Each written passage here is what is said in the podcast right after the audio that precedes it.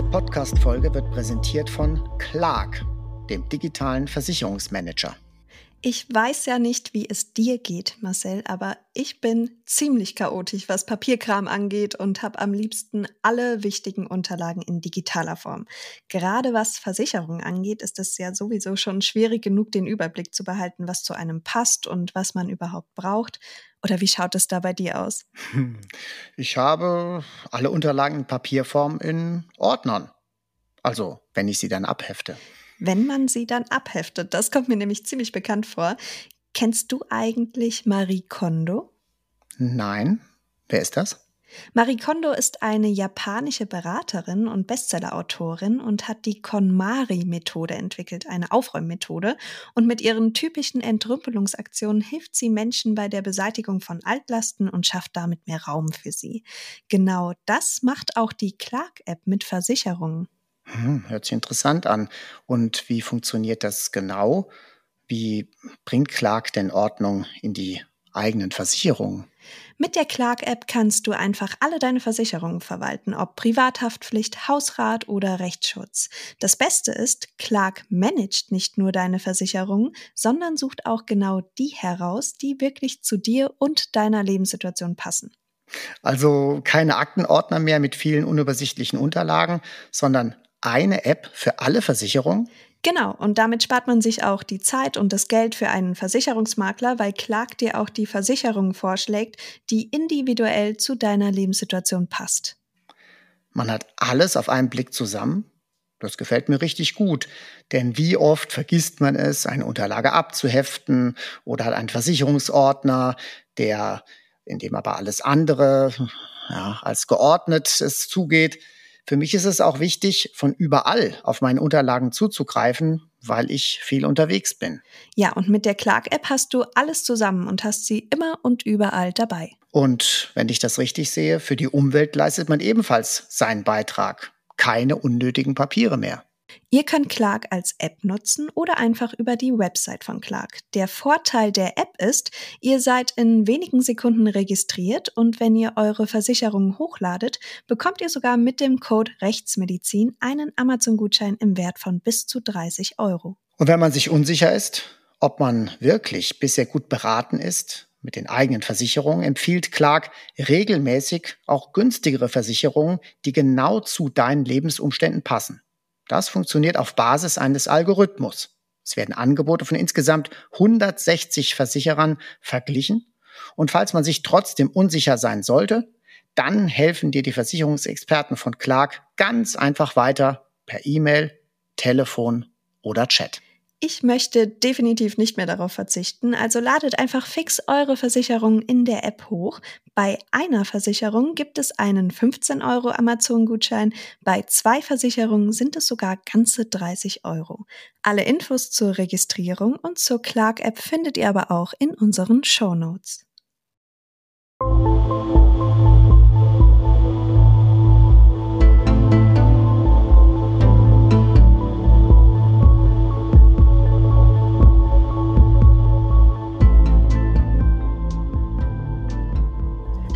Und herzlich willkommen zu einer neuen Folge von Rechtsmedizin, Dichtung und Wahrheit. In unserem Podcast dreht sich alles rund um die Rechtsmedizin und ihre Mythen. Mein Name ist Vanessa Nischig und wie gewohnt sitzt mir auch diesmal wieder der Direktor des Rechtsmedizinischen Instituts in Frankfurt am Main gegenüber, Professor Marcel Verhoff. Hallo Vanessa, hallo liebe Zuhörerinnen und Zuhörer. Ja, in der letzten Folge mit Professor Michael Zokos, dem Leiter der Rechtsmedizin in Berlin, haben wir uns schon unter anderem mit dem Thema Kindesmisshandlung beschäftigt. Heute möchten wir diesem extrem wichtigen Thema eine ganze Folge widmen. Mit Professor Zockers haben wir bereits über sein Buch Deutschland misshandelt seine Kinder gesprochen, das er zusammen mit seiner Kollegin Saskia Gudert geschrieben hat. Damit kritisieren die beiden das deutsche Kinderschutzsystem und möchten vor allem auch die Gesellschaft für dieses Thema sensibilisieren. Das ist eigentlich auch heute unsere Intention mit dieser Folge. Und ich glaube, jeder von uns hat es schon mal erlebt, dass einem irgendeine Situation im Alltag komisch vorkam. Sei es in der Nachbarswohnung, wo es durchaus mal lauter wurde, das Kind ständig geweint hat oder Kinder, die auf der Straße von ihren Eltern angeschrien wurden. Das muss im Einzelfall bei weitem ja noch nichts heißen, aber wir möchten heute darüber sprechen, wie man eine ernste Kindeswohlgefährdung erkennt, wie Ärzte und Ärztinnen herausfinden können, ob ein Kind wirklich nur einen Unfall hatte beim Spielen oder ob die Verletzung doch woanders herrührt und zu welchen typischen Verletzungsmustern es grundsätzlich kommen kann. Laut polizeilicher Kriminalstatistik sterben jede Woche drei Kinder und das nicht einfach durch einen Autounfall zum Beispiel, sondern weil sie körperlich und psychisch misshandelt werden. Marcel, wie viele Fälle von Kindesmisshandlungen, die tödlich enden, habt ihr jährlich im Frankfurter Institut? Also das ist immer schwer zu sagen jährlich. Es wechselt natürlich sehr stark, aber ich würde mal sagen, wir sind irgendwo im, ja, sagen, im Durchschnitt sind wir so bei vielleicht drei Fällen im Jahr. Und da kann man allerdings den Trend erkennen, dass es vorwiegend, also die tatsächlich an der Misshandlung versterben, die Kinder, das sind meistens sehr junge Kinder. Also im Säuglingsalter großes Thema, wo wir gleich dazu auch noch kommen werden, Schütteltrauma. Und was wir zum Glück jetzt länger nicht mehr hatten, sind dann eben ältere Kinder, die wiederholt misshandelt wurden und dann eben verstorben sind. Ja, da gibt es sicherlich Gründe, die dazu geführt haben, dass man zumindest diese Fälle hat vermeiden können zum gewissen Anteil. Aber werden wir auch gleich noch weiter ausführen. Ich meine, im Durchschnitt drei pro Jahr, drei Fälle pro Jahr von Kindesmisshandlungen, die tödlich geendet sind. Das klingt ja jetzt zunächst, wenn man sich so diese Statistik anschaut, dass pro Woche im Schnitt drei Kinder versterben, gar nicht so viel. Liegt es auch an den Unterschieden in den Städten und auf dem Land oder wie erklärt sich das? Ja, wenn man das jetzt mal hochrechnet, ich bin gerade so ein bisschen am Rechnen, wie viele rechtsmedizinische Institute so aktiv sind. Das sind knapp unter 30 und ja, dann kommt das ja fast hin. Bei 50 Wochen im Jahr haben wir vielleicht in Frankfurt, ist es da ein bisschen besser, vielleicht, ich weiß nicht im mhm. Moment. Also was ganz klar, oder machen wir es ruhig jetzt am Anfang, was ganz klar in Hessen sich super positiv ausgewirkt hat, das ist 2008 die Einrichtung des Hessischen Kindervorsorgezentrums gewesen. Und das hat dazu geführt, dass eben die U-Untersuchungen überwacht wurden. Früher war es mhm. eben so, wenn, wenn das, also die U-Untersuchungen sind diese Regeluntersuchungen, die praktisch mit der Geburt findet die erste statt und das geht dann äh, bis ins jugendliche Alter geht das dann rein. Und da gibt es ein Untersuchungsheft, das geführt werden muss und man muss eben beim Kinderarzt sich das ausfüllen lassen. Und vor 2008, wenn man das nicht gemacht hat, dann ist es niemandem aufgefallen. Und dann gab es auch okay.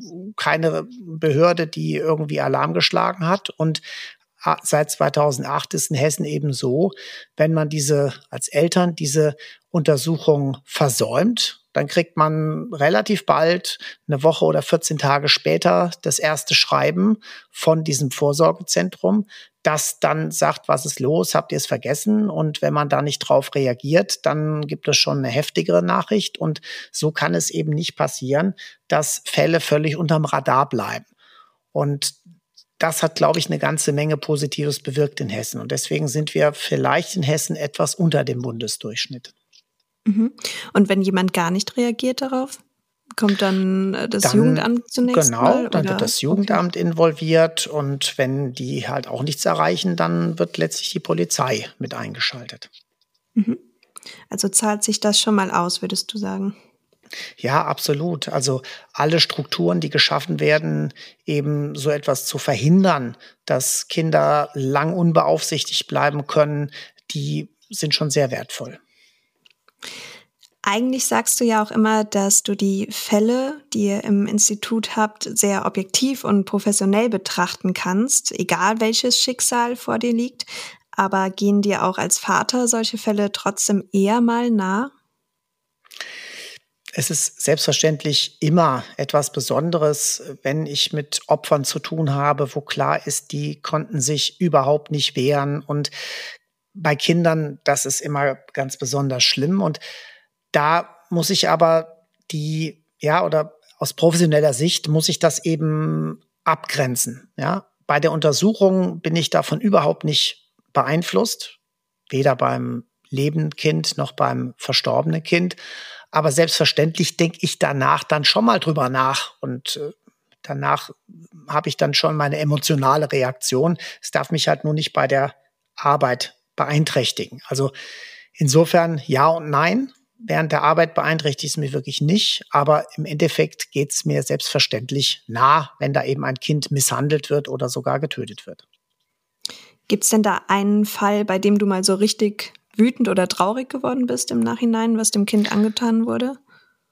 Ja, also der schlimmste Fall, mit dem ich bisher zu tun hatte, das war ein Siebenjähriger, der eben, das war noch vor 2008, der völlig unter dem Radar von allen sozusagen geflogen ist. Das war in der Familie mit mehreren Kindern, war nicht mal der jüngste, ja, sondern es gab also zwei ältere und zwei jüngere Kinder. Und der war aber in dieser Familie, es hört sich jetzt komisch an, das war wie so eine Art Prügelknabe anscheinend. Hinterher hat man das okay. dann rekonstruiert. Der lebte in so einem Verschlag unter der Treppe und mhm. der hat im Alter von sieben Jahren hat er, glaube ich, zwölf Kilo gewogen und ei, ei. seine letzten und das Schlimme ist, wenn man darüber nachdenkt, was der in den letzten Tagen seines Lebens erlebt haben muss,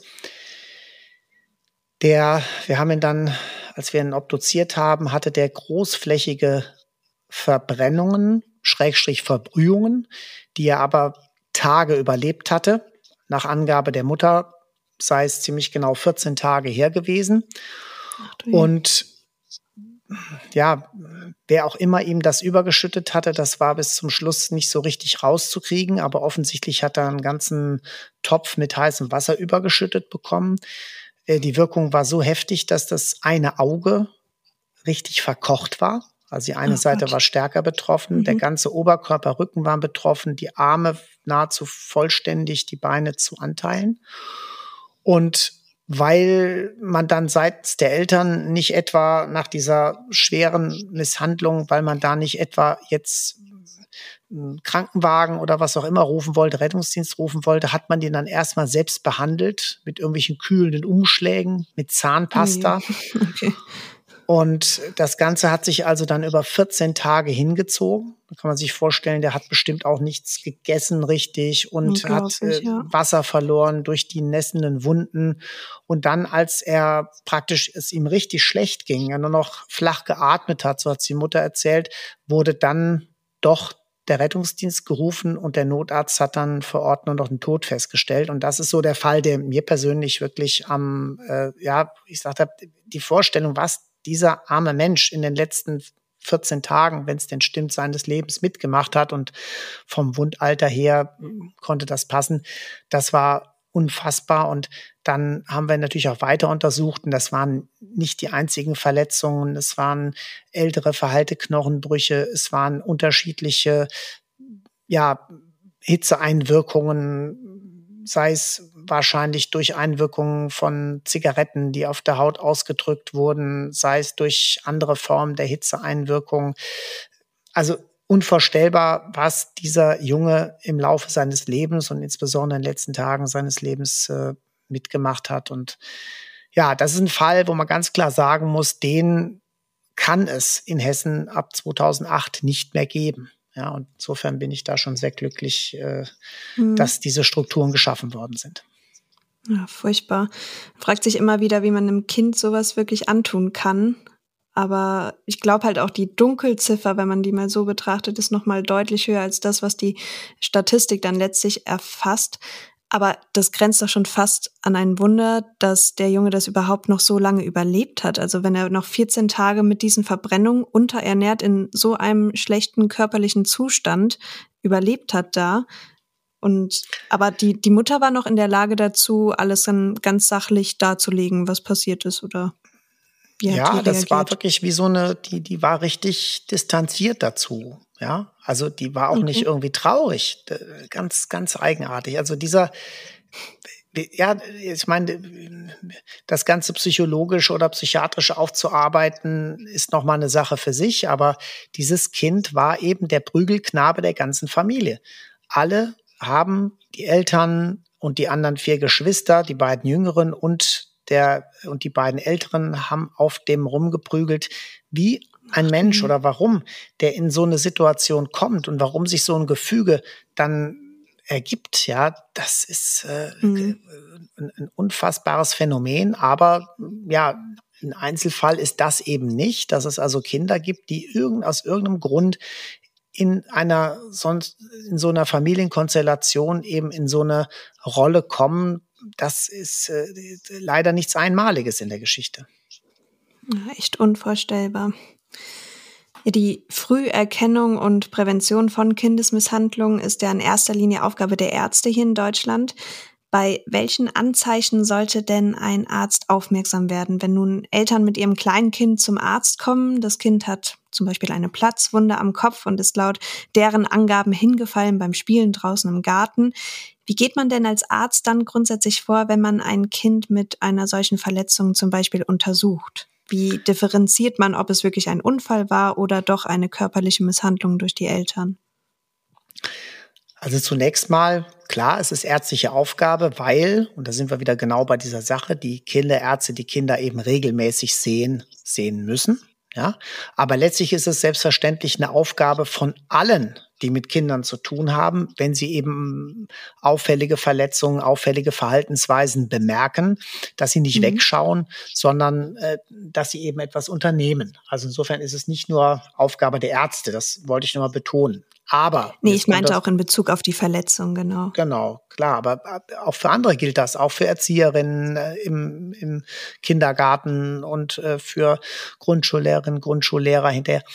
Aber davon abgesehen, bei kindlichen Verletzungen ist das nicht ganz so einfach, denn eine Verletzung per se, also dass Kinder Verletzungen haben, das sagt noch nichts aus. Im Gegenteil, habe ich ein Kind in einem gewissen Alter, also zum Beispiel ab, gerade wenn die anfangen zu laufen, ähm, eineinhalb, zweijähriges und dieses Kind hat nicht einen blauen Fleck, dann ist das eher ein Grund, Anlass zur Sorge zu haben, weil dieses Kind dann sich nicht bewegt, weil es vielleicht in der Entwicklung verzögert ist und so weiter. Das Entscheidende ist aber nicht, ob Verletzungen da sind, sondern in welcher Anzahl sind Verletzungen da und wo sind diese Verletzungen. Und das ist die Kombination aus beidem, die eine Rolle spielt und dann natürlich auch so ein bisschen das Verletzungsalter. Und ein normales Kind, das sich hier mal stößt, da mal stößt, hat eben eine gewisse Anzahl von blauen Flecken. Ich sag mal, wenn ein Kind in diesem im Kleinkindalter zehn blaue Flecken hat an unterschiedlichen Stellen, die unterschiedlich gefärbt sind, dann ist das erstmal völlig normal. Und deswegen zählt aber die Lokalisation. Und da gibt es eben bestimmte Zonen, wo Kinder häufiger Blauflecken haben. Die entstehen beim typischen Spielen, beim Anprallen, beim Laufen, beim Hinfallen. Und das kann man sich sehr gut vorstellen. Das ist so die Vorderseite der Unterschenkel, alles was also vom Fußrücken bis zu den Knien geht, da stößt man an, man fällt auf die Knie. Dann haben wir die Handflächen, wo man eben beim Hinfallen sich aufstützt. Dann haben wir beim Kind ganz anders als beim Erwachsenen den Kopf in einem viel höheren Maße. Warum? Weil eben gerade bei den kleinen Kindern, also bis zum Kleinkindalter, der Kopf im Verhältnis zum Körper viel, viel schwerer ist. Und das bedeutet, Kleinkinder schaffen es viel häufiger nicht, wenn sie hinfallen, den Kopf durch die Arme abzufangen. Und deswegen ist zum Beispiel ein großes Hämatom auf der Stirn überhaupt nichts Besorgniserregendes. Ist dagegen das Hämatom an der Wange oder am Ohr, dann ja, ist das schon kritischer, weil da fällt man normalerweise eben nicht so leicht drauf aufs Ohr. Da ist die Schulter im Weg und oder müsst den Kopf drehen, aber auch dann passt es eben nicht so richtig.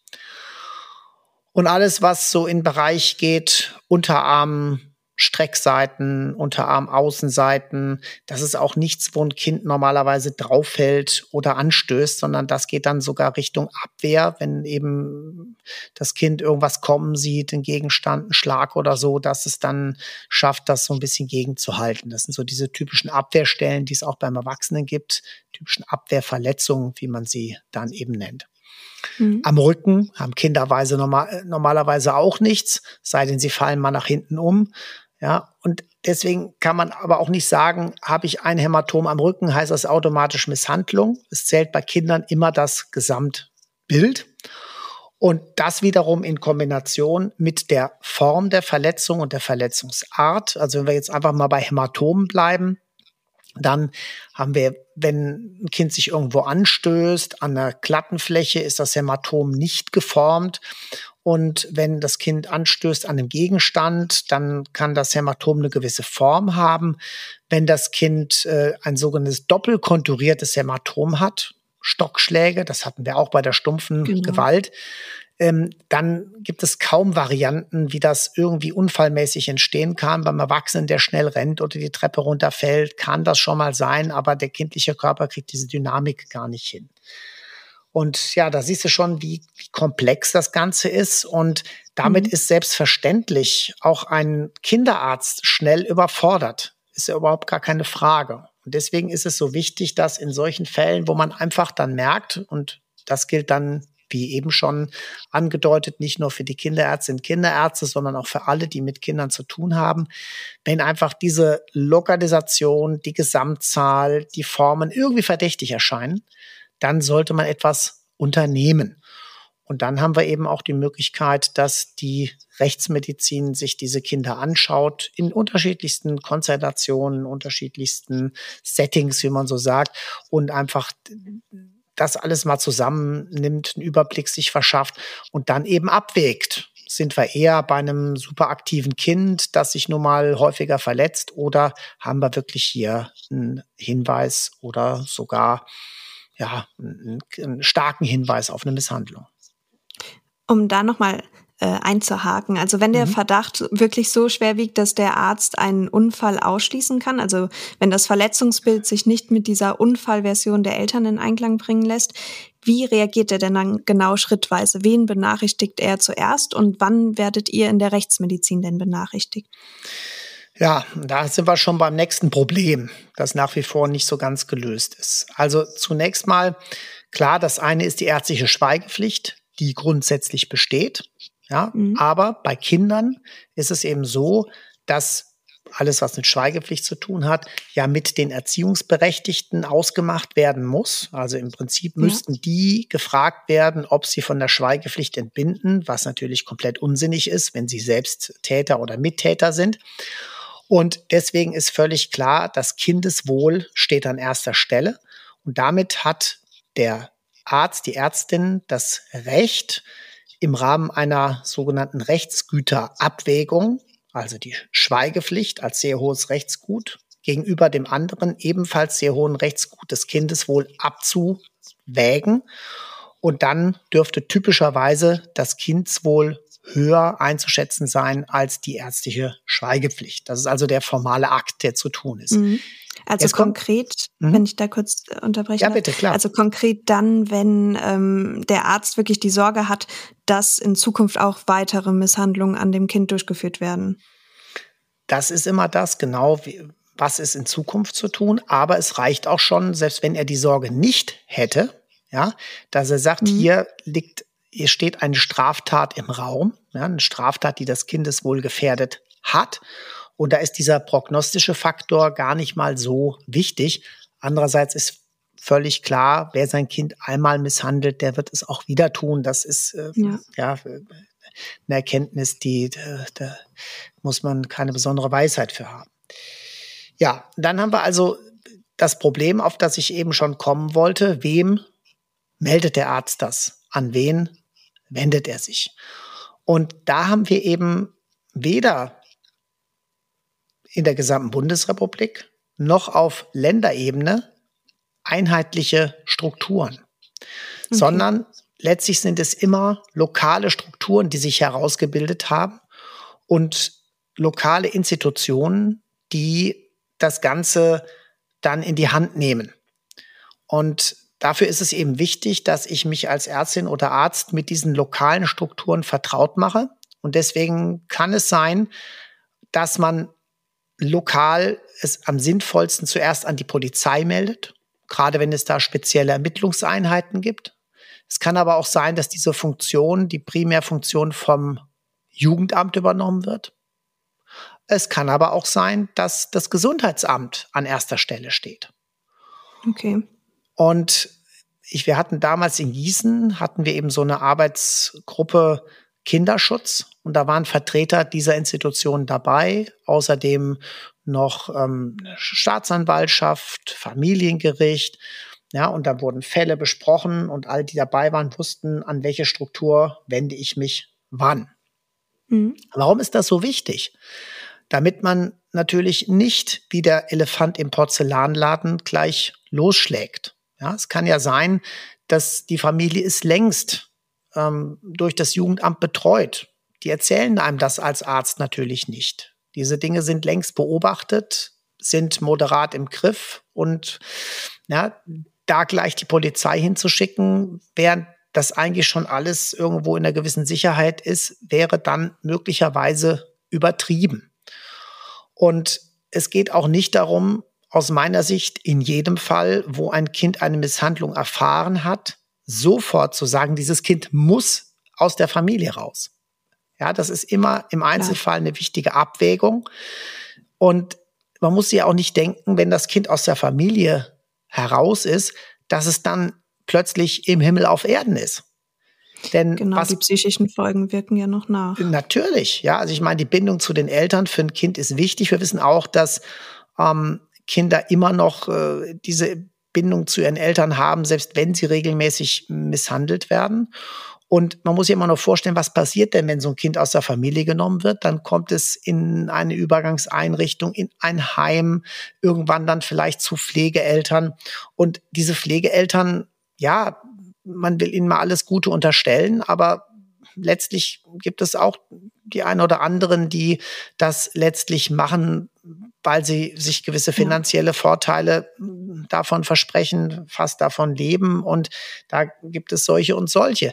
Also das heißt, dass es dem Kind wirklich besser geht, wenn es aus der Familie draußen ist, äh, das ist nicht hundertprozentig gesagt. Und deswegen ist dieser Ansatz zu sagen, ich versuche erstmal in der Familie zu intervenieren, wenn das irgendwie vertretbar und möglich ist, vielleicht der, der sicherere Weg. Und im Endeffekt ist ja ein aus meiner Sicht zumindest, das ist meine persönliche Meinung, Gewalt gegen Kinder durch Erwachsene ist immer ein Ausdruck von Hilflosigkeit. Und mhm. ähm, klar, es gibt natürlich auch andere Störungen, äh, brauchen wir gar nicht drüber zu reden. Aber meistens ist das äh, schon so dieser Ausdruck und Hilflosigkeit bedeutet benötigen Hilfe. Ja, ja und da sollte äh, was getan werden. Deswegen ist also wichtig, es gibt aber auch die Fälle völlig klar, wo die Gewalt schon im Maß eskaliert ist, wo man um das Leben fürchten musste an der Stelle des Kindes und äh, wo auch gar kein Weg dran vorbeiführt, das akut aus der Familie zu nehmen. Also deswegen sind immer Einzelfallentscheidungen wichtig. Es ist wichtig, dass kompetent damit umgegangen wird und wer das macht, primäre Zuständigkeit ist ja eigentlich das Jugendamt, aber lokal können eben diese Abläufe. Und es ist ja wichtig, dass sich verständigt wird, dass eben nicht die Polizei, wie ich eben schon sagte, da mit dem Streifenwagen aufschlägt. In Wirklichkeit ist mhm. das die Familie längst durch Jugendamt betreut. Aber es ist auch wichtig, dass, wenn eine akute Gefahr besteht, dass dann nicht gewartet wird, bis das Jugendamt vielleicht äh, sich mal diesem Fall widmet, sondern dass eben die Polizei akut eingreifen kann. Deswegen ist es so wichtig, die lokalen Netzwerke aufzubauen und dass alle Beteiligten die kennen. Ja, im Gegensatz zu den USA gibt es in Deutschland ja keine Meldepflicht bei dem Verdacht auf Kindesmisshandlung. Und ich sehe gerade bei dieser Thematik auch irgendwie eine Parallele zu der ärztlichen Leichenschau beziehungsweise zu dem Problem, was oder die Diskrepanz, die in der Stadt und auf dem Land herrscht, dass man zum Beispiel eher vermutet, dass es auf dem Land äh, eine höhere Dunkelziffer gibt an ärztlichen Leichenschauen, die ein wenig oberflächlicher durchgeführt werden, gerade weil man sich kennt, dass der Hausarzt im Zweifel aus der eigenen Familie oder Bekanntenkreis stammt und dass man da eher doch mal äh, darüber hinwegsieht, wenn irgendetwas zweifelhaft erscheinen sollte. Und ich kann es mir irgendwie auch vorstellen, dass es hier eine parallele oder eine ähnliche Problematik gibt, was den Verdacht auf Kindesmisshandlung angeht, dass man da vielleicht als Landhausarzt äh, weniger Zweifel schürt, wenn jetzt ein Kind eine Verletzung hat, bei der man vielleicht als Arzt ganz objektiv denken würde, hm, ob das wirklich so ein Unfall beim Spielen war, ich weiß es nicht genau. Vielleicht sollte man doch noch mal drüber schauen lassen und irgendwie erscheint das Ganze kurios, wenn man als Arzt die Familie auch persönlich kennt, die Hintergründe oder weiß, wie die Familie lebt. Ich kann mir irgendwie vorstellen, dass die Dunkelziffer bei beiden Problematiken, also ärztlicher Leichenschau und Kindesmisshandlung, dass die da ähnlich in die Höhe getrieben wird, sage ich es jetzt mal übertrieben. Oder wie schätzt du die Situation ein? Ja, das ist ein super interessanter Aspekt. Und ich glaube aber, dass wir gerade in ländlichen Regionen einen Gegenpart haben, nämlich die soziale Kontrolle, die dort stattfindet. Und dort sehen ja, ja, genau Nachbarschaft und die Kinder spielen mit anderen Kindern und da fällt es eher auf und man kann es schwerer verbergen als in der Anonymität vielleicht einer Stadt, eines, eines Hochhauses, wo die Familie kaum rausgeht. Und deswegen glaube ich, ist die ländliche Umgebung dort eher positiv. Mm, mhm. Wenn wir jetzt sagen, ja, es ist eine gewisse Befangenheit des Arztes, glaube ich, ja, glaube ich schon, dass das so ist. Und mhm. der Arzt dann aber vielleicht auch mehr auf diese Nachbarschaftlichkeit, auf die Sozialkontrolle dieser Strukturen vertraut und vielleicht sogar vertrauen darf. Bei der Leichenschau, ich mal sagen, ist es ja etwas Endgültiges. Ja, bei der Leichenschau ja. passiert ja danach dann nichts mehr. Während hier wenn der Arzt sagt, naja, ich habe da jetzt so ein paar Hämatome, sind mir ein bisschen viel, aber die Eltern kommen ja eh wieder, die Nachbarn gucken drauf. Für mich ist das jetzt erstmal nicht so kritisch. Bei der Leichenschau ist das Thema beendet. Aber wie gesagt, das ist jetzt so ganz spontan meine Interpretation. Den Transfer finde ich jetzt hochinteressant. Aber ich glaube, dass man dann beide Aspekte der, der ländlichen Gegend äh, eigentlich berücksichtigen muss. Ja, klar. Also es gibt so die positive und negative Seite, was den ländlichen Raum bei diesen Problemen betrifft. Aber wenn es denn so ist, ja, dass äh, der Leichenschauarzt einen natürlichen Tod bescheinigt und man stellt danach, es findet keine zweite Leichenschau statt oder es, also weil nicht verbrannt wird oder weil es eine Erdbestattung eben gibt, dann ist der Fall möglicherweise beendet. Ja, das sind ja die Fälle, die die Dunkelziffer, die sogenannte, ausmachen, wo ich auch schon gesagt habe, ich glaube mittlerweile, dass die viel geringer ist, als man ursprünglich mal angenommen hat, durch unsere Erfahrung bei den Zweitleichenschauen. Und wir sehen ja, 60 Prozent der Verstorbenen sehen wir ja durch die Rechtsmedizin bei den Zweitleichenschauen. Ja, und mhm. ähm, die Riesenanzahl der Tötungen, die man mal angenommen hat, haben wir eben nicht nachweisen können. Also ich glaube, äh, in Deutschland ist es noch viel besser, als man ursprünglich mal angenommen hat. Aber klar, den theoretischen Fall gibt es und äh, ja, und dann meine ich, damit ist der natürlich abgeschlossen, sobald der Verstorbene unter der Erde ist. Mhm, ja. Ja, es bleibt immer so eine kleine Unbekannte. ja, kommen wir mal zu den Formen der Gewalteinwirkung bei Kindesmisshandlung zwischen welchen Gewaltformen kann denn grundsätzlich unterschieden werden? Ich meine, wir kennen schon aus unseren bisherigen Folgen die stumpfe Gewalt, die scharfe Gewalt, ähm, Strangulation, thermische Einwirkung. Was sind denn da so die Gewaltformen, die wirklich am häufigsten vorkommen aus deiner Erfahrung? Die häufigste Gewaltform ist die stumpfe Gewalteinwirkung, klar. Und äh, ob das jetzt ähm, Schubsen ist mit Aufkommen auf dem Boden, ob das Schläge sind äh, mit der flachen Hand, mit der Faust oder Tritte beispielsweise, das ist sicherlich das häufigste. Und äh, scharfe Gewalt gegen Kinder, ja, das ist so, das, das äh, beobachten wir eigentlich ganz selten. Und was dann eben, das habe ich aber in dem Eingangsfall erzählt, was dann doch deutlich häufiger ist jetzt als scharfe Gewalt, ist die thermische Gewaltanwirkung. Sei es eben ein Überschütten von Flüssigkeit, äh, sei es, dass die Kinder mit der Zigarettenspitze verbrannt werden oder gab es mal so einen eindrücklichen Fall, wo immer der heiße Föhn irgendwo aufgedrückt wurde bei dem Kind. Also Grausamkeiten, die man sich kaum vorstellen kann. Und vielleicht auch so in der Vorstellung, dass man ja eigentlich die körperliche Integrität irgendwo so weit noch erhält, dass man das immer noch so als Unfall darstellen, in mhm. Anführungszeichen ja, verkaufen kann. Wenn natürlich äh, irgendwo eine Stich- oder eine Schnittverletzung ist, dann wird es schon sehr schwer. Gerade kleine Kinder, die holen sich ja das Messer nie aus dem Messerblocken, fallen dann auch noch rein oder so. Das wird einfach mhm. schwerer, das als Ausrede irgendwie zu äh, deklarieren. Was ich auch mal gelesen bzw. gehört habe, was mich auch zutiefst schockiert hat, dass es auch mal eine, dass es früher vor allen Dingen eher verbreitet war, in dem Sinn die Form von Kindesmisshandlung, dass Mütter vor allen Dingen ihre Kinder auf die Herdplatte gesetzt haben? Mit dem also, nackten Hintern? Das, äh, das kann ich so nicht bestätigen. Also muss ich sagen, die, äh, die kindliche Haut ist ja sowas von empfindlich. Und ja. das, nee, äh, da, wird, da das sind ja unfassbare äh, Schädigungen, die dabei entstehen, ja, wenn so eine Herdplatte an ist.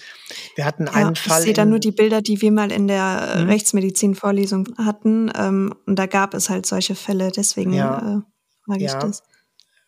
Also wir hatten einen Fall in, in Frankfurt, den hatten wir, bevor ich gekommen bin, aber der ist da sehr umfangreich aufgearbeitet worden.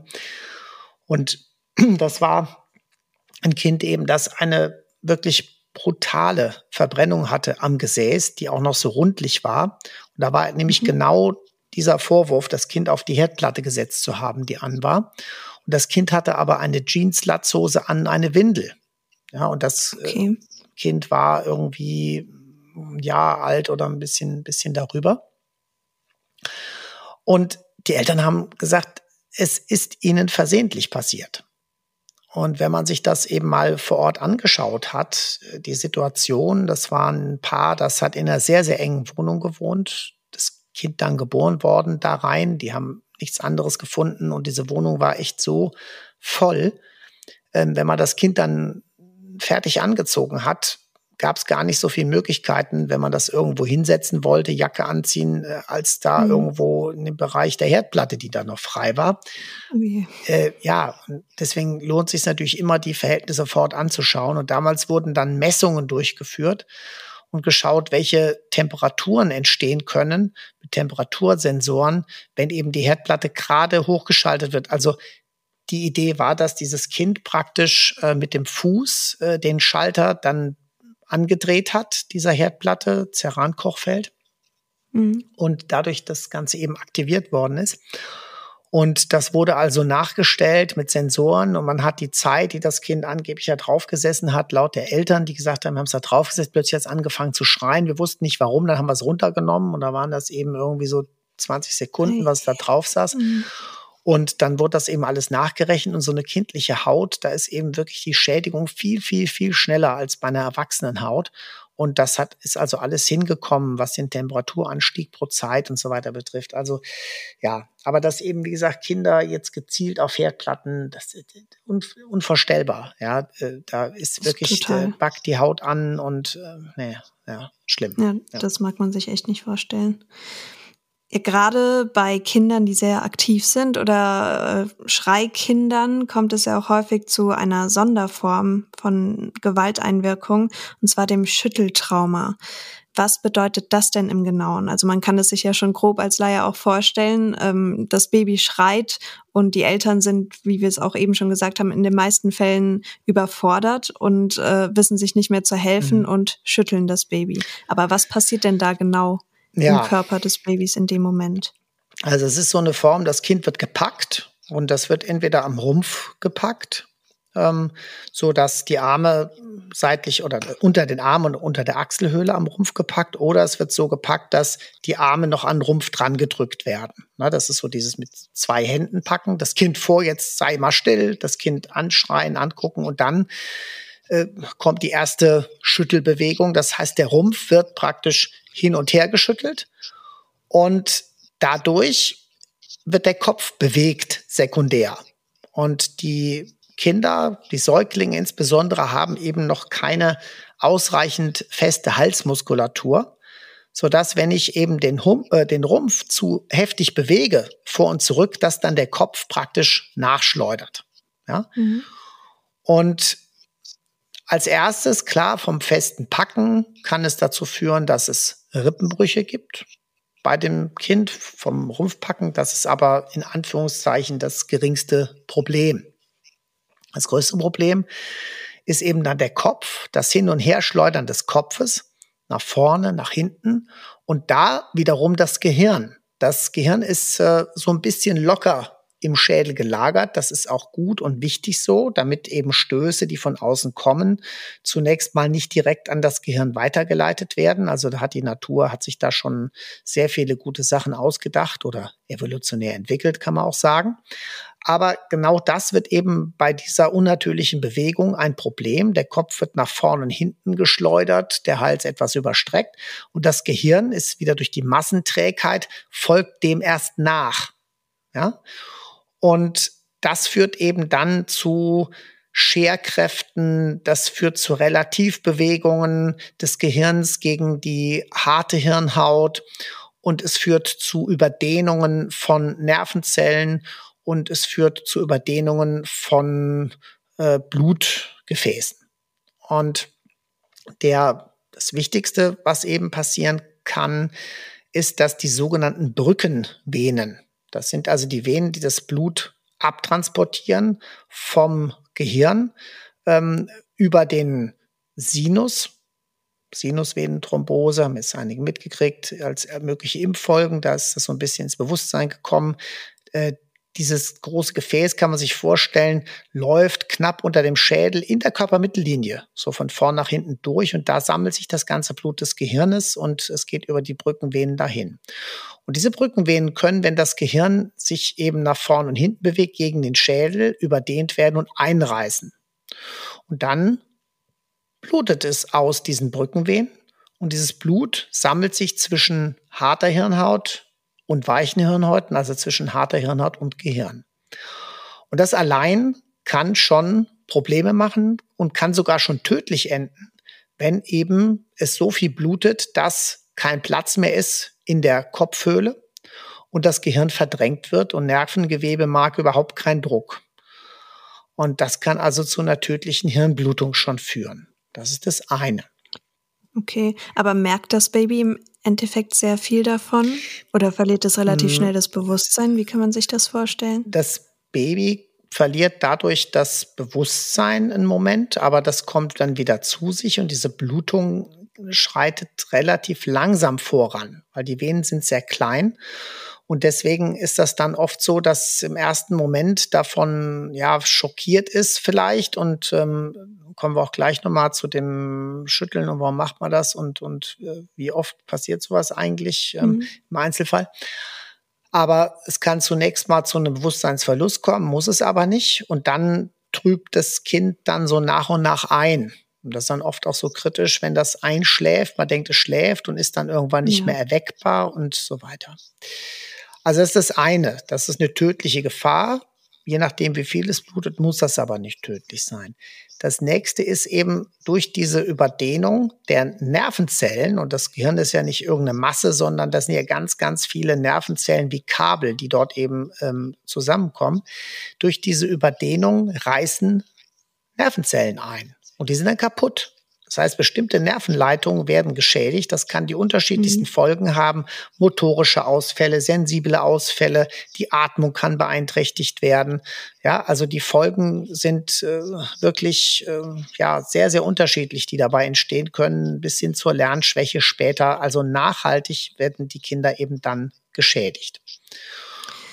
Und das nächste, was auch als typisches Zeichen entstehen kann, das sind eben, hängt auch ein bisschen zusammen, Einblutungen im Bereich der Augäpfel und Einblutungen im Bereich des Sehnervs.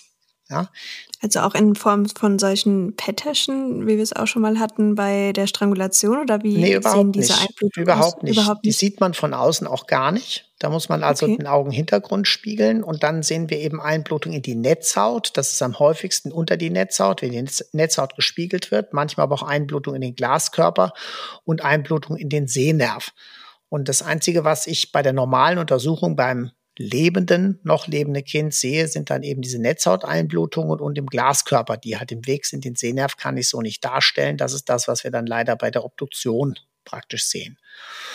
Wenn man diese Kombination hat, die ich gerade genannt habe, diese Verletzung, dann muss man sagen, diese Kombination aus diffusen Nervenschädigungen, subduralen Hämatom und dann eben den Blutungen im Bereich Netzhaut und geben wir zusätzlich Glaskörper und postmortal dann noch äh, Sehnerv. Ähm, das ist eigentlich, das kommt so in der Kombination eigentlich durch nichts anderes vor. Wenn wir also diese Kombination haben, dann kann man sagen, ist das ja fast schon fast schon beweisend äh, also dafür, dass ein Schütteltrauma, Schütteltrauma entstanden ist. Und wenn dann noch Verletzungen am Rumpf dazu entstanden sind, Hämatome am und oder sogar Rippen, also im Bereich de, des Rumpfes und der Arme, je nachdem wie gehalten wurde und vielleicht noch Rippenbrüche, dann gibt es da eigentlich keinen ernsthaften Zweifel mehr dran, dass hier geschüttelt wurde. Mhm. Ja, das ist dann schon ziemlich eindeutig. Würdest du denn auch sagen, das ist die häufigste Form von Gewalteinwirkung bei Kindesmisshandlung, Schütteltrauma, einfach aus purer Verzweiflung teilweise, ohne jetzt irgendwie äh, Täter in Schutz nehmen zu wollen, aber es lässt sich ja meistens einfach so auch ganz salopp erklären. Also die häufige Form, die eben zu schweren Schäden oder sogar zum Tod führt. Ja, äh, da ja. spielt das eine ganz äh, äh vordergründige Rolle. Und dann muss man sich fragen, wie kommt jemand eben auf so eine Idee, das zu tun? Und früher hat man oft geglaubt, okay, das ist dann so ein Impuls und jetzt wird das Kind geschüttelt. Aber tatsächlich, und es ist immer die Frage, man war ja nicht dabei, sonst hätte man es ja verhindern können, aber wie glaubhaft sind eben Aussagen? Und wenn dann Menschen schon verurteilt werden oder was auch immer, dann neigen sie oftmals dazu, ihr Gewissen hinterher zu erleichtern, rein Tisch machen zu wollen und berichten dann. Und ähm, tatsächlich ist es so, dass in den meisten Fällen dieses Schütteln, was letztlich die schweren Schäden oder den Tod verursacht hat, nicht das erste Schütteln war, sondern es ist so eine Art Lerneffekt im negativen Sinn, Mhm. Und da kommen wir wieder, was ich am Anfang gesagt habe, man, dieses Kind schreit und schreit, man packt es dann und dann gibt's einmal so ein, so ein Ruck durch das Kind. Das Kind ist, äh, reißt die Augen auf und erst einmal schockiert und hält den Mund in dem Moment. Und damit ist das natürlich ein, hört sich jetzt blöd an, aber ein, ein erlernter Erfolg für den Angreifer, der das Kind eben als solches gepackt hat. Und damit wird er das möglicherweise beim nächsten Mal, wenn das Kind nicht aufhört zu schreien, wieder machen. Mhm. Und diesmal äh, ist das Kind vielleicht vom ersten Ruck nicht sofort geschockt, dann wird es mal geschüttelt und beim nächsten oder übernächsten Mal wird es zwei, dreimal geschüttelt, bis es Ruhe gibt. Und irgendwann wird das immer mehr, was in Anführungszeichen notwendig ist. Ja? Also so stellt man sich das vor, oder so haben es eben auch einige beschrieben. Und während eben vorher das Schütteln noch nicht so intensiv war oder nicht dazu geführt hat, dass es eben schwere Verletzungen oder Blutungen hervorgerufen hat, ist es dann eben irgendwann einmal zu viel. Ja. Und die Schäden an den Nerven, die vorher entstanden sind, kriegt man natürlich gar nicht so mit in dem Moment. Ja, wenn es keinen akuten Notfall gibt, kann es aber trotzdem sein, dass diese diffusen Axonschäden, diese Nervenschädigungen entstanden sind und das Kind äh, da auch drunter zu leiden hat, dann irgendwann eine Atemschwäche hat, Lernbehinderung etc. und keiner weiß genau warum. Ja, im Endeffekt ist es vielleicht auch wirklich nur die einzig erklärbare Ursache, dass man überfordert ist. Und klar, wenn ein Kind schreit, ist es dann für einige, die jetzt nicht so viel Geduld haben oder einfach komplett überfordert sind mit der Situation, leichter, wenn man, wie du gesagt hast, diesen negativen Lerneffekt hat. Man schüttelt einmal und dann ist das Baby still, als wenn man sich jetzt wirklich eine Stunde nur damit beschäftigen muss, dass das Baby beruhigt wird, äh, weniger Schmerzen hat. Also es ist wahnsinnig schwer vorstellbar die Überforderungssituation, oder muss man einfach sagen, es ist schon extrem anstrengend. Und wenn du kleines Kind hast, das nachts mehrfach wach wird und du willst am nächsten Tag ganz normal arbeiten oder musst das und die nächste Nacht ähm, ist nicht besser und die übernächste auch nicht, da kann man schon echt richtig kaputt sein. Und ja. dass man da die Nerven verlieren kann, ist aus meiner Sicht mehr als nachvollziehbar. Die Frage ist eben, wie geht man dann damit um? Wie schafft man es, äh, Mechanismen zu entwickeln, dass man eben doch die Ruhe bewahrt oder dass man dann eben irgendwann mal sagt, hier kannst zu dem Partner oder zu einem ganz anderen Menschen kannst du das Kind mal nehmen. Ich muss einfach mal ausschlafen jetzt. ja, irgendwie da Mechanismen einbauen. Aber wenn jetzt äh, ja, ein Paar völlig auf sich allein gestellt ist oder vielleicht sogar noch ein anderes Kind hat, das ein Jahr alt ist und auch noch zwischendurch aufweckt. Das ist nämlich dann hochinteressant, wie ähm, sich das exponentiell aufschaukelt, wenn man zwei Kinder hat oder sogar Zwillinge, ja, weil einfach die Ruhezeiten dann wegfallen. Mhm. also sind wirklich alles Extremsituationen, die entstehen können und es ist wichtig halt äh, vorzusorgen und sich Mechanismen und Notfallpläne gemacht zu haben, um selbstverständlich dem Kind keine Gewalt zuzufügen in keiner Form. Klar, menschlich ist es nachvollziehbar in dem Sinne, dass jemand so reagiert, aber natürlich nicht zu entschuldigen. Nee. Ähm, aber es gibt ja nicht nur die körperliche Gewalt oder die physische Gewalt, sondern auch die psychische Misshandlung und Vernachlässigung von Kindern. Sei es jetzt, wie du es eben schon in deinem Fall genannt hast, ähm, dass ein Kind fast verhungern wird lassen, ähm, dass es nicht beachtet wird, dass ähm, es keine Aufmerksamkeit bekommt, keine Pflege. Welche Langzeitfolgen zeigen sich denn hier meistens? Also die Kindesmisshandlung ist äh, vielschichtig, ja, und das eine, wie du schon gesagt hast, ist die die die physische Gewalt, die körperliche Misshandlung.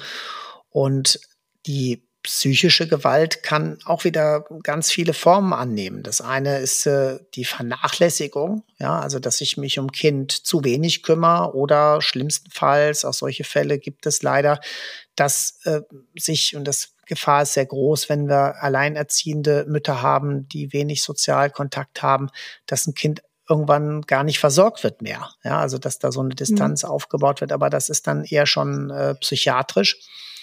Und wenn ich eben mit dem Kind zu wenig Kontakt habe, und ich frage mich immer, wenn ich die Mütter mit den Kinderwagen durch die Gegend fahren sehe und die ganze Zeit auf ihr Handy gucken und ihr Kind nicht angucken, ja, äh, sind wir da nicht schon bei entsprechender Vernachlässigung, aber ist nochmal ein anderes Thema. Ja, ich glaube, das ist auch so ein Generationenunterschied. Ja, aber Vielleicht. das glaube ich. Also, ich würde jetzt nicht einer Mutter unterstellen, wenn sie auf ihr Handy guckt, wenn sie mit dem Kinderwagen fährt, dass sie jetzt ihrem Kind nicht genug Aufmerksamkeit schenkt, oder? Aber es hat weniger Aufmerksamkeit, als es im Vorhandy-Zeitalter hatte. Und äh, das äh, ja, ist die Frage, wo sind gewisse Maße über- oder unterschritten. Aber wie gesagt, das ist vielleicht auch ein bisschen von mir übertrieben, kann sein. Ich habe nur solche Gedanken, wenn ich das beobachte und es ist wirklich kein Einzelfall. Und ähm, das ist natürlich, das hat Einfluss auf die Entwicklung. Die Kinder brauchen die Sicherheit, die brauchen die Bindung äh, zu der Mutter, die müssen die Mimik äh, kennenlernen am Anfang, die müssen die Sprache lernen und äh, das alles führt eben zu Entwicklungsverzögerungen. Und dann haben wir natürlich, ja, dann geht es weiter, die, die körperliche Gewalt, die Androhung äh, von Gewalt, das, das Leben in Angst, ähm, das ständige Erniedrigen und so weiter, das führt dann eben zu ja, teils Kompensationsreaktionen. Und äh, zum Beispiel eins, was man bei Kindern, die in irgendeiner Weise missbraucht, misshandelt werden, oft sieht, ist eben, dass sie entweder an Gewicht zunehmen, also kompensatorisch essen oder die Nahrung mhm. verweigern. Deswegen ist immer kritisch, wenn Kinder ähm, sich aus ihrer perzentilen Kurve rausbewegen. Das ist also dieses Ding, was man eben schaut bei der Größe, beim Gewicht. Wie ist die Verteilung für das Alter? Wo befindet sich das Kind mit dem Körpergewicht? Ist das in genau der Mitte? Das ist dann die 50. Perzentil. Das bedeutet, die Hälfte der Kinder in dem Alter ist im Durchschnitt schwerer und die Hälfte ist leichter. Wenn das Kind in der zehnten Perzentile ist, bedeutet das, nur zehn Prozent sind leichter, jetzt aufs Gewicht bezogen, und 90 Prozent sind schwerer. Das ist per se mhm. jetzt erstmal nicht unbedingt schlimm. Ähm, aber man sollte eben darauf achten, dass die Kinder entweder in ihrer Perzentile bleiben einigermaßen oder dass sie sich in, so in Richtung Mitte ganz sanft bewegen. Ja, also das Kind, was eben vom Gewicht her in der, in der zehnten Perzentile ist, wenn sich das so peu à peu über die Monate in Richtung 20., 30. Perzentile bewegt oder umgekehrt, das Kind, das in der 90. Perzentile ist, ist mit einer gewissen Wahrscheinlichkeit übergewichtig. Das hat irgendeinen Grund gehabt, vielleicht ein Schwangerschaftsdiabetes oder so. Und da wäre es wünschenswert, dass das Kind sich so in Richtung, äh, ebenfalls in Richtung Mitte bewegt. Ja, das sind die Trends, die man haben möchte. Und wenn ein Kind eben sich daraus heraus bewegt, ja, also starke Abweichung dieser Kurve nach oben oder unten hatte, das ist immer ein Alarmzeichen, um dass hier eben irgendetwas äh, psychisch vor sich gehen kann oder natürlich auch eine Erkrankung. Klar, irgendeine kindliche bösartige Erkrankung oder so kann zu Gewichtsverlust führen. Aber deswegen ist es so wichtig, diese perzentilen Kurven zu führen und auch ganz konsequent darauf zu achten, gibt es hier starke Abweichungen nach oben oder unten, die mehr als nur ein Trend zur Mitte sind. Also vergleichbar mit dem BMI-Wert bei Erwachsenen. Auch den, Nur, dass es nochmal mehr Bedeutung hat. Auch den kann man bei Kindern kann man den kann man den messen, aber hier beim Kind ist es ja eine Entwicklung, ja. Mhm. Während der und das Kind muss ja zunehmen, konsequent, äh, sonst wächst es ja auch nicht. Und wenn ein Erwachsener konsequent zunehmen würde, das wäre dann ein Problem. das ist nochmal ein anderes Problem. Also, ja. Genau. Ja, wo wir schon gerade bei der Nahrung sind, einerseits können Kinder die Nahrung aus den genannten Gründen verweigern oder eben auch vermehrt zu Essen greifen als Kompensation zur Vernachlässigung und zum seelischen Schmerz, den sie erleiden müssen. Es gibt aber auch noch eine weitere Vernachlässigungsform, nämlich den Nahrungsentzug. Und da gab es ja auch im Jahr 2005 einen sehr, sehr bekannten Fall, nämlich den der kleinen Jessica aus Hamburg. Sie wurde jahrelang vernachlässigt von ihren Eltern und musste in einem Zimmer leben, was das Wort Zimmer schon gar nicht mehr würdig ist, schon gar nicht Kinderzimmer, denn sie hat jahrelang in einem Verschlag gelebt, so kann man das ruhig sagen. Die Fenster waren mit Brettern zugenagelt und sie musste auf einer Matratze auf dem Boden schlafen, wo irgendwann auch das Lattenrost durchkam und hat kein Essen bekommen und war extrem abgemagert und unterernährt und irgendwann hat sie dann noch mal eine Mahlzeit bekommen. Äh, das gab es mal zwischendurch als Besonderheit und da ist sie dann letztendlich an ihrem Erbrochenen erstickt. Und da gab es ja auch ordentlich Kritik an der Schulbehörde und dem zuständigen Jugendamt in Hamburg, weil sie die Vernachlässigung nicht erkannt hatten. Daraufhin wurden dann Kontrollmechanismen neu eingeführt und erweitert, Personal im Jugendamt wurde aufgestockt. Aber das ist scheinbar auch nicht des Rätsels Lösung an Konsequenzen gewesen, oder? Wenn man sich jetzt mal auch die Statistik wieder anschaut, auch in den einzelnen Bundesländern. Es ist ein Schritt in die richtige Richtung, das ist gar keine Frage. Aber die, ja, wir, wir neigen eben dazu, immer vom auch wieder hört sich blöd an, Erfolg äh, praktisch auszugehen. Also in dem Fall, das Kind ist tot. Und dann fängt man an aufzuarbeiten und sagt, ja, das ist doch klar. Die war so und so oft, ähm, war die nicht in der Schule und man hat nicht reagiert. Oder in anderen Fällen, Kevin, ja, war ja auch ein ganz äh, bekannter Fall, genau. äh, wurde genau ja. dokumentiert im Nachhinein, wie oft äh, waren die Mitarbeiter des Jugendamtes vor verschlossener Tür und äh, haben dann nicht die Polizei gerufen. Und das ist natürlich genau das Problem, dass man es hinterher immer besser weiß. Ja, weiß man, hier ist das Kind dann doch tödlich misshandelt worden, beziehungsweise ist das Kind eben tödlich vernachlässigt worden. Und man muss aber die umgekehrte Seite sehen. Man muss nämlich schauen, die Mitarbeiterinnen und Mitarbeiter des Jugendamtes, wie oft passiert denen das? Dass die vor verschlossener Tür stehen. Und wenn der jedes mhm. Mal die Polizei holen würden, ja, äh, hätte die Polizei nichts anderes mehr zu tun. Und diese ganzen Kinder sind nicht tot hinterher. Ja, und das eben abzuwägen, das ist sehr schwer.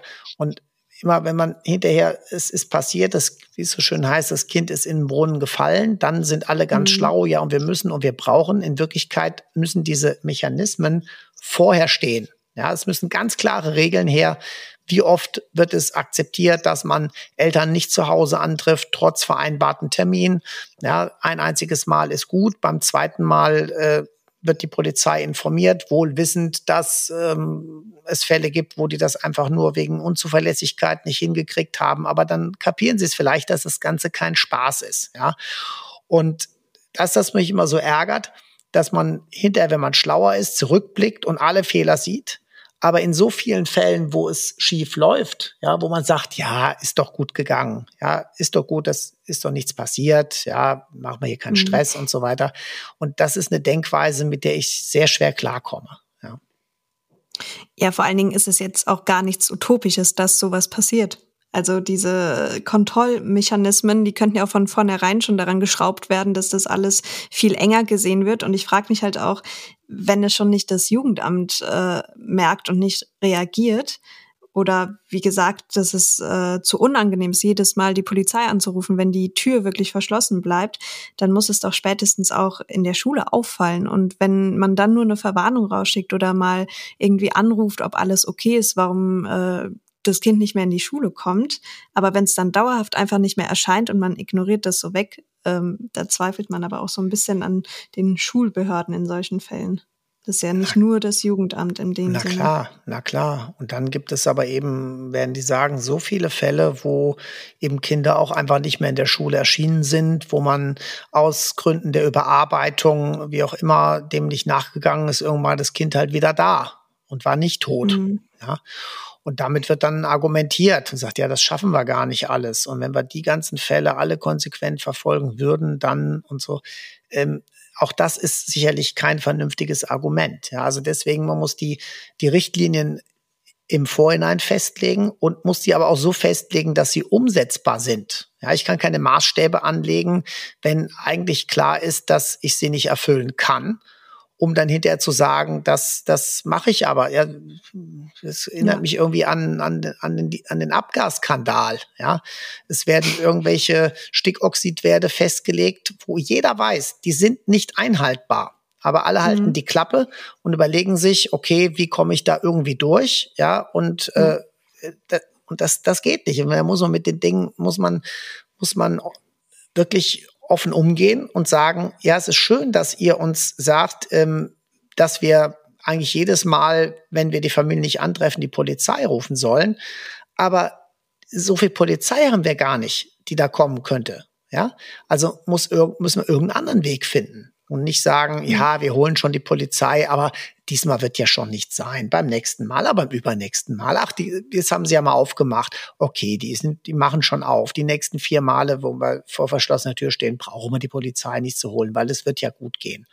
Ja, und das ist, ja, gut, aber ja, da gebe ich dir total recht. Aber gibt es denn mittlerweile da bessere Organisationen und Strukturen, würdest du sagen? Hat sich da wirklich was getan?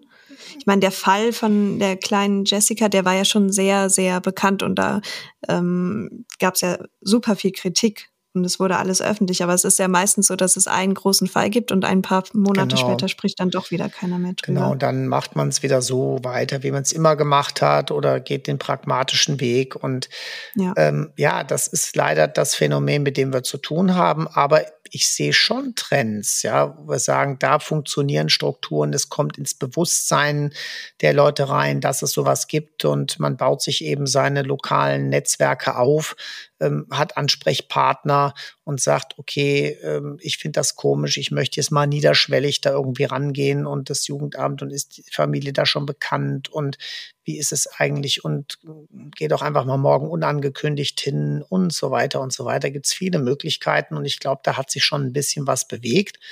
Die Frage ist, äh, wie kann man es, äh, ja, so ein Fall, kann man ihn letzten Endes verhindern? Und man muss sagen, nein, absolute Sicherheit gibt es nicht. Ähm, die Eltern haben die Verantwortung für die Kinder. Die haben eben das Sorgerecht, die Fürsorgepflicht, alles das. Und wenn Eltern das äh, nicht ernst nehmen oder schlimmstenfalls sogar bewusst missbrauchen, dann ja, äh, hat man als Staat relativ wenig Chancen, das mit absoluter Sicherheit zu verhindern. Mhm. Würdest du denn sagen, dass man so ganz oberflächlich irgendwie eingrenzen kann, welche Kinder in der Gesellschaft am meisten gefährdet sind? Im Endeffekt würde ich sagen, es ist wie bei der häuslichen Gewalt oder bei dem sexuellen Missbrauch, dass es sich durch die komplette Gesellschaft zieht, dass man da jetzt nicht bestimmte Personengruppen oder äh, Gesellschaftsschichten auch herausfiltern äh, kann, wo es am häufigsten auftritt. Aber würdest du sagen, dass man das bei Kindesmisshandlung schon kann, dass es vielleicht ähm, eher Kinder in Brennpunktvierteln sind oder sehr aktive Kinder, Schreibabys, wo es dann zu dem äh, Schütteln kommt, wo wir drüber gesprochen haben? Oder kann man das gar nicht so generalisieren? Also da gibt es schon gewisse Trends, die erkennbar sind. Man sagt, die Kinder sind besonders gefährdet. aus Sicht der Kinder, aber auch aus Sicht der äußeren Umstände. Und klar, wie du schon angesprochen hast, Schreikinder ähm, führen zu Überforderung der Eltern, ähm, teilweise Kinder mit Behinderungen, die eine Belastung darstellen für die Eltern, die nicht entsprechend ausreichend aufgefangen wird, äh, können dazu führen. Es äh, können ganz äh, äußerliche Gründe sein des Kindes. Das hatte ich vorhin ja mit dieser Familienkonstellation äh, gesagt, die man kaum sich vorstellen kann. Ähm, es hat dann wiederum was zu tun mit dem Milieu. Wird dort viel Alkohol getrunken? Ähm, mhm. Gibt es ein Drogenproblem? Dann tatsächlich Arbeitslosigkeit. Also ich, das ist schon eine höhere Gefährdung. Und einerseits ja, gebe ich dir recht, alle oder man muss in allen Gesellschaftsschichten damit rechnen. Aber eine Verteilung ist natürlich schon zu erkennen, wo einfach so eine frustrane Grundstimmung ist. Und selbstverständlich sind auch Alleinerziehende gefährdet, weil die einfach viel weniger Kompensationsmöglichkeiten haben. Menschen, die ihnen helfen, sagen, gib das Kind einfach mal ab und ich bin bei ja. dir, ich stehe dir bei und aber auch die soziale Kontrolle dann fehlt. Ländliche Gebiete, glaube ich, weniger gefährdet als eben der, das anonyme Hochhaus. Also das sind mhm. eben so äh, weitere äußere Bedingungen. Dann die Beziehungsstrukturen. Eine klassische Struktur ist leider die Situation, dass äh, ja ähm, alleinerziehende Mutter, wenn man so möchte, und dann ein neuer Mann in die Beziehung kommt und äh, dieser Mann irgendwie in eine Konkurrenz tritt zu dem Kind, die Mutter den nicht verlieren möchte und es dann eben zu Misshandlungen durch den Mann kommt und die Mutter den deckt, weil sie will ja ihren neuen Partner jetzt nicht verlieren, hat vorher mhm. schon Verlust möglicherweise hinter sich, nämlich von dem Vater des Kindes. Das ist äh, ja klischeehaft, aber leider eine hochgefährdende ja, Situation. Ja. Und aus deinen persönlichen Erfahrungen bei, bei der Arbeit am Institut, was würdest du sagen, welche Täter-Opfer-Konstellation tritt am häufigsten auf? Also, Sind es jetzt wirklich diese Überforderungsfälle oder ähm, vorsätzliche Gewalt, aus welchen Gründen auch immer? Also gerade diese letzte Konstellation, die ist wirklich häufig. Neuer okay. Partner in der Familie und äh, dann eben äh, Gewalt gegen die Kinder, die durch die Mutter gedeckt wird, gegebenenfalls auch kombiniert mit Gewalt gegen die Mutter selbst. Und dazu noch Alkohol und ja, das ist mhm. leider so das, was wirklich, wirklich häufig ist. Und jetzt gerade in der Corona-Situation, die sich ja doch allmählich wieder lockert, ist da bei euch in Frankfurt ein Trend zu erkennen, dass es da doch häufiger zu solchen Situationen kam, zu Gewalt gegen Kinder? Und das ist das, was ich ja schon vorher gesagt habe, ähm, bei anderen Gelegenheiten. Aus unserer Sicht hat es nicht zu einer Fu äh, Zunahme der häuslichen Gewalt geführt, die Pandemiesituation. Und das ist für mich eigentlich so die einzige Erklärung, dass ja ähm, plötzlich Familien, Familienkonstellationen enger zusammenrücken mussten, dass man einen, eine äußere Gefahr plötzlich hatte, die es vorher nicht gab. Äh, diese Gefahr galt es zu bestehen, gemeinsam zu bestehen. Und ich glaube, dass das eben viele Familien, Familienkonstellationen eher zusammengebracht und zusammengeschweißt hat, als dass eben die Konflikte äh, hochgekocht sind. Mhm. Ja, das mag man zumindest hoffen. Ja, und natürlich wird dann immer argumentiert, äh, ja, viele von den Fällen, dadurch, dass Schulbesuche nicht stattgefunden haben, etc., äh, viele von den Fällen sind halt gar nicht ans Tageslicht gekommen. Auf der anderen Seite muss ich sagen, ja. ähm, ein, ein Maßstab für die Gewalt ist letztlich immer die Anzahl der Tötungen als schlimmste Form oder, oder Gipfel in der Gewalt. Und die mhm. haben definitiv die Kindestötungen nicht in der Pandemie zugenommen. Und ich denke mir auch, wenn Eltern wirklich gewalttätig sind, ähm, dann passiert es auch sonst nicht nur, weil auf einmal die Kinder viel mehr Zeit zu Hause verbringen und sich sonst irgendwie in den geschützten Schulraum flüchten können oder zu Freunden. Und gerade wenn man so dieses, äh, ja, vielleicht ist es jetzt so ein bisschen oberflächlich formuliert, aber wenn man dieses Beispiel nimmt, alkoholisierter Elternteil, ähm, im Zweifel wird der Teil äh, der beiden Eltern auch häufiger zu Hause sein und jetzt nicht unbedingt erst abends nach Hause kommen und dann aggressiv gegenüber der Kinder werden. Das ja. kann ich mir so jetzt im Standardfall nicht so vorstellen, aber. Ja, es sind Erklärungsansätze, die sicherlich alle ihre Berechtigung haben, aber Fakt ist, äh, wir haben eben diese befürchtete Zunahme, die man zu Beginn von Lockdown und so erwartet hat, die haben wir mhm. glücklicherweise nicht beobachtet ja, mit diesem positiven Fazit beenden wir dann doch diese eher schwermütigere Folge.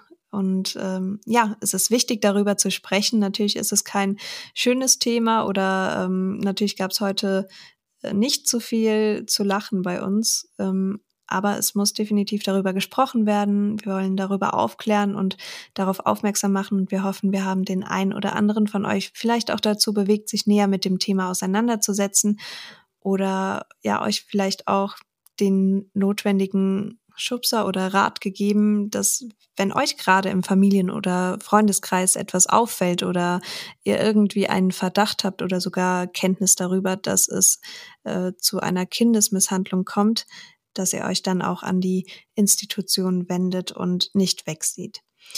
Ja, und in der nächsten Folge geht es auch weiter mit dem Thema Kindesmisshandlung. Da haben wir zwei Gäste hier und vielleicht kennt ihr die beiden auch aus ihrem eigenen Podcast, aber mehr möchten wir an dieser Stelle noch gar nicht verraten. Wir schließen jetzt unsere Folge wieder mit der Aufklärung der Quizfrage aus unserer letzten Folge ab, um mal einen heiteren Abgang hier zu haben. Und da hast du, Marcel, eine Frage über Michael Zockers gestellt. Was hast du denn da unsere Hörer gefragt? Also es ging um die Frage, ähm, ob es Dichtung oder Wahrheit ist, dass äh, Michael Zockers früher im Hamburger Institut immer einen Hund bei sich hatte, der eigentlich ihm überall hin gefolgt ist und der ganz brav erzogen war und so weiter und so weiter. Das äh, ja äh, klingt ein bisschen unglaublich, aber es ist wirklich keine Dichtung, sondern die Wahrheit. Ginger, ähm, war ein afrikanischer Gralshund, war wirklich top erzogen und der Michael hatte sie immer in seinem Arbeitszimmer im Hamburger Institut auf so einem Deckchen sitzen mhm. und die hat keinen Mucks gemacht und immer wenn er rausgegangen ist, sei es äh, äh, zu irgendwelchen Untersuchungen, zum Gericht, wie auch immer, ist sie im Auto mitgefahren, ist da auch brav drin geblieben. Ja, also das war wirklich ein süßer Hund und wie gesagt, äh, top erzogen und besser ging's nicht, hat auch praktisch nicht gerochen. Ja, also das war schon wirklich ein angenehmer Hund.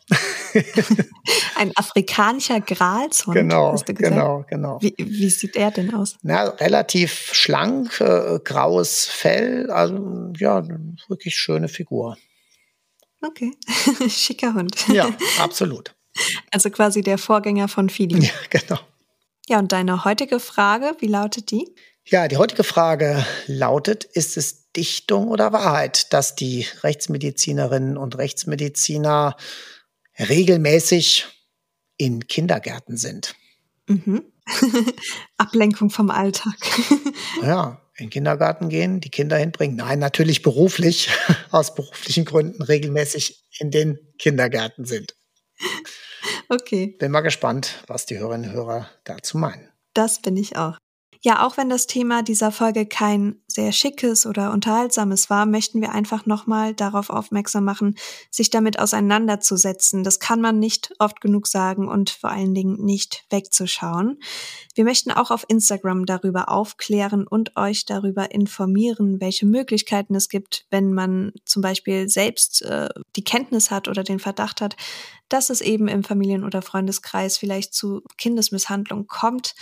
Und auf unserem Podcast findet ihr aber natürlich nicht nur ernste Themen, sondern auch viele weitere Eindrücke aus dem Rechtsmedizinischen Institut in Frankfurt und Infos zu den Themen aus unseren anderen Folgen. Also es lohnt sich auf jeden Fall mal dort vorbeizuschauen und abonniert uns auch gerne auf der jeweiligen Plattform, auf der ihr unseren Podcast hört. Hinterlasst uns euer Feedback dort und Ansonsten wünschen wir euch nun ein schönes sonniges Wochenende und äh, gleich hoffentlich ein gutes Spiel für Deutschland, oder Marcel?